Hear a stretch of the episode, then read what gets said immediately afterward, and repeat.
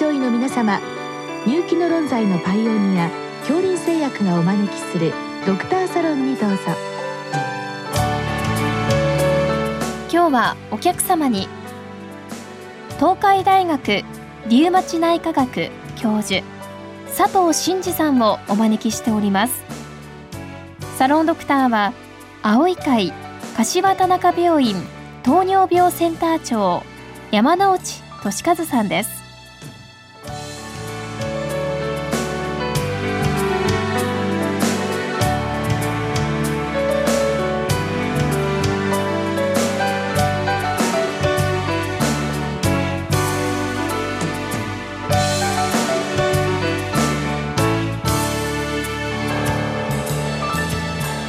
佐藤先生よろしくお願いいたします。よろしくお願いいたします。えー、今日は抗 MDA5 抗体陽性例の鑑別診断についてということで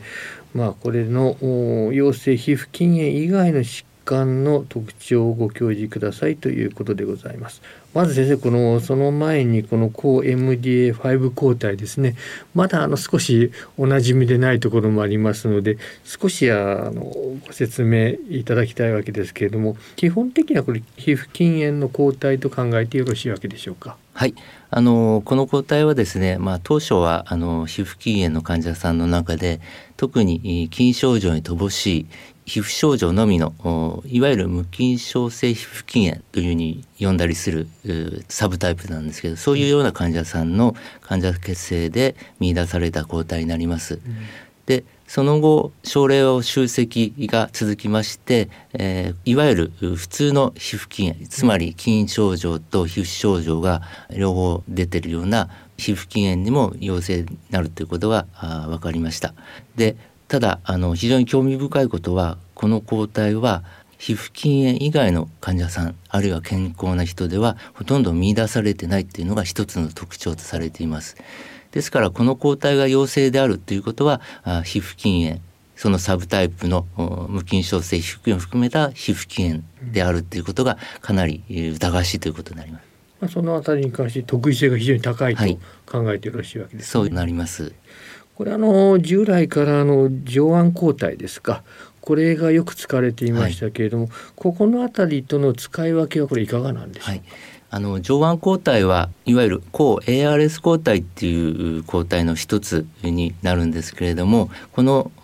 上腕抗体ももともとは多発性筋炎皮膚筋炎に見出された抗体として、うん、えー、その診断に使われていたんですけれども近年この ARS 抗体抗上腕抗体に関しては禁煙だけではなくて間質性肺疾患のみの患者さんにも見出されるということが明らかになっています。でこの ARS 抗体と MDF5 抗体もうどちらもまあ禁煙で見出されるものなんですけれども、ARS 抗体は皮膚筋炎だけではなくいわゆる多発性筋炎にも見出されると言われてますが、抗 MDA5 抗体は皮膚筋炎に特異的っていうふうにされています。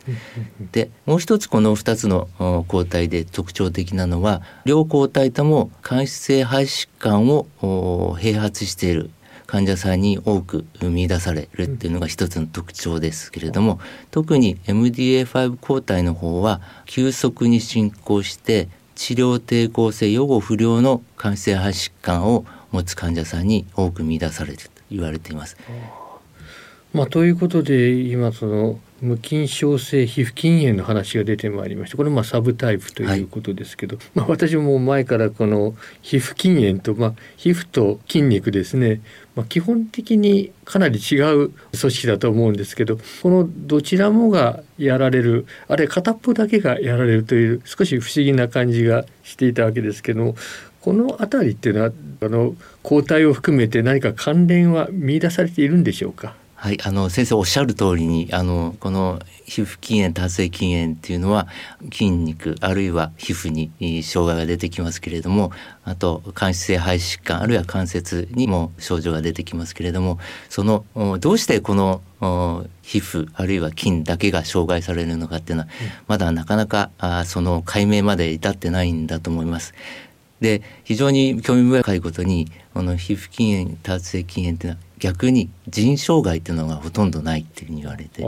この病気に基づく腎障害っていうのはほとんどないというふうにされていてそれもまだ分かってないというところです。今あの関節の話が出てまいりましたけど、はい、関節に関してもリウマチと似ているのか違うのか、はい、この辺りいかがなんでしょうか？はい。あの症状的にはですねあの手指の関節を含めたたくさんの関節多関節痛多関節炎をきたすことが多いされていますので臨床症状的には基本的に区別つけるのは難しいと思います。ただしその関節リウマチの関節炎っていうのが骨あるいは軟骨の破壊を伴うっていうのが特徴なんですけれどもこの MDF5 抗体陽性の皮膚筋炎の関節症状っていうのはどちらかというとそういう骨破壊を伴わないような関節の炎症であるというふうにされています。まあ、あのこの無菌症性皮膚筋炎というこの用語ですけど、まあ、こちらの方も筋肉はやられていないけれどもでも筋炎という言葉がついてしまうと、はい、この辺りはまあ当面ちょっと用語を拝借していると考えてよろしいわけでしょうか。そうですね、はいということで、まあ、このこう MDAS 抗体は非常に、まあ、この無菌症性皮膚筋炎、はい、こちらに特異的な抗体であるということで、まあ、逆にそれ以外の疾患との鑑別はまああまり考えなくていいと考えてよろしいわけですね。で、まあ、そういうことであのこの抗体に関してはこの辺りにしていただきまして、はい、まあ、この皮膚筋炎ですね。これに関して少し、はい、えお話をお伺いしたいわけですけれども。まあ、この皮膚筋炎というのはこれあの教科書的にはも膠原病の代表的な疾患の一つなんですがその割に我々こう日常診療であまり見かけないような気がするんですがこれやはりねこう何か見落としがあると考えてよろしいわけでしょうか？あそうですね先生はあのそれは大事なポイントだと思います。あの実際の臨床ではその皮膚筋炎と言いましても先ほどお話にありましたように筋症状のない患者さんもいますし肺がきれいな患者さんもいますし全ての方が筋肉肺あるいは皮膚の症状をきたすわけではないということがありますので、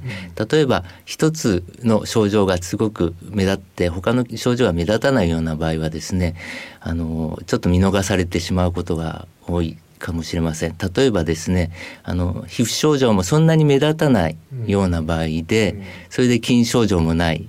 でえただ肺にちょっと空咳があって苦しいっていうような患者さんはおそらく呼吸器内科の先生開業医の先生であの咳が出るっていうような話をされて、えー、レントゲン取りましょうというような話になっていくんだと思うんですけれども、うん、その時に筋症状とか皮膚症状が目立たなかったりすると、ちょっと見落とされてしまうってことがあってそういう面でやはり実臨床実際の中ではあちょっとすり抜けてしまうような症例あってもおかしくないのかなと感じています。まあ、あのヘリオトロープのようなこのぐらいの症状が出るとさすがになんだろうという話にはなるかもしれませんし、はい、まあ、関節のところだけが赤くなっている、まあ、これも独特のものですね、はい、こういったものがあれば分かりやすいんですがちょっと紛らわしいまあ、軽い症状のものも当然あると考えてよろしいですか、ね、そうですね。あのなかなか私ども診断に迷う患者さんも結構いらっしゃるので、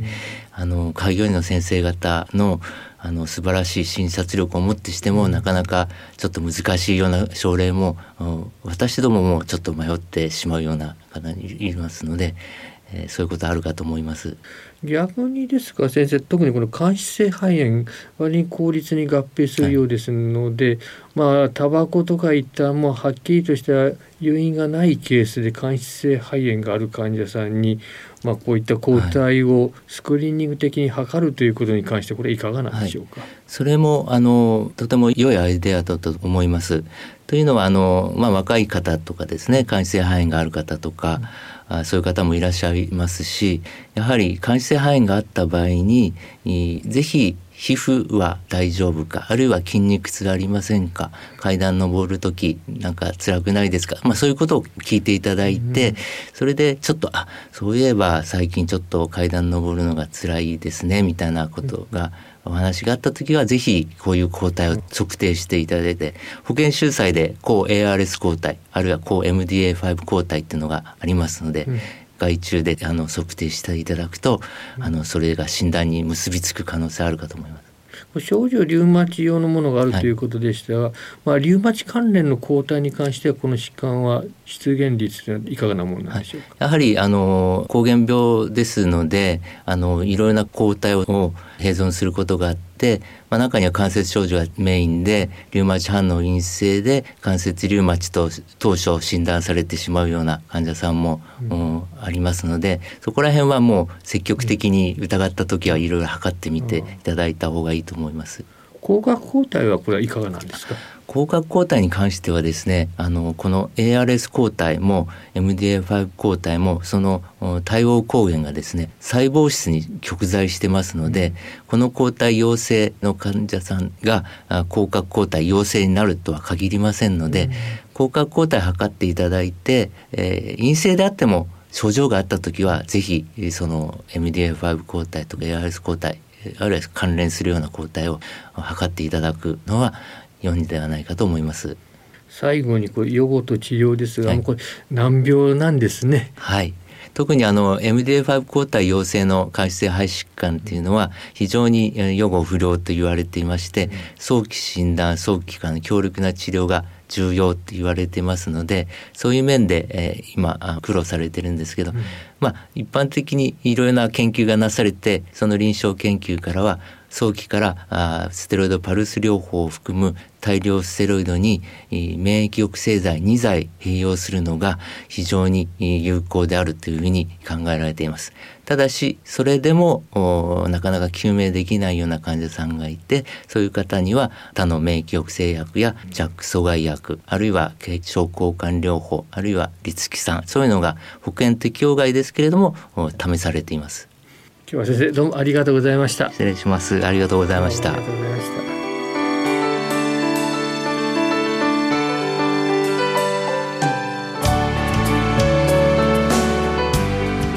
今日のお客様は東海大学リウマチ内科学教授佐藤真嗣さん。サロンドクターは青い会柏田中病院糖尿病センター長山内俊和さんでした。それではこれで恐林製薬がお招きしましたドクターサロンを終わります。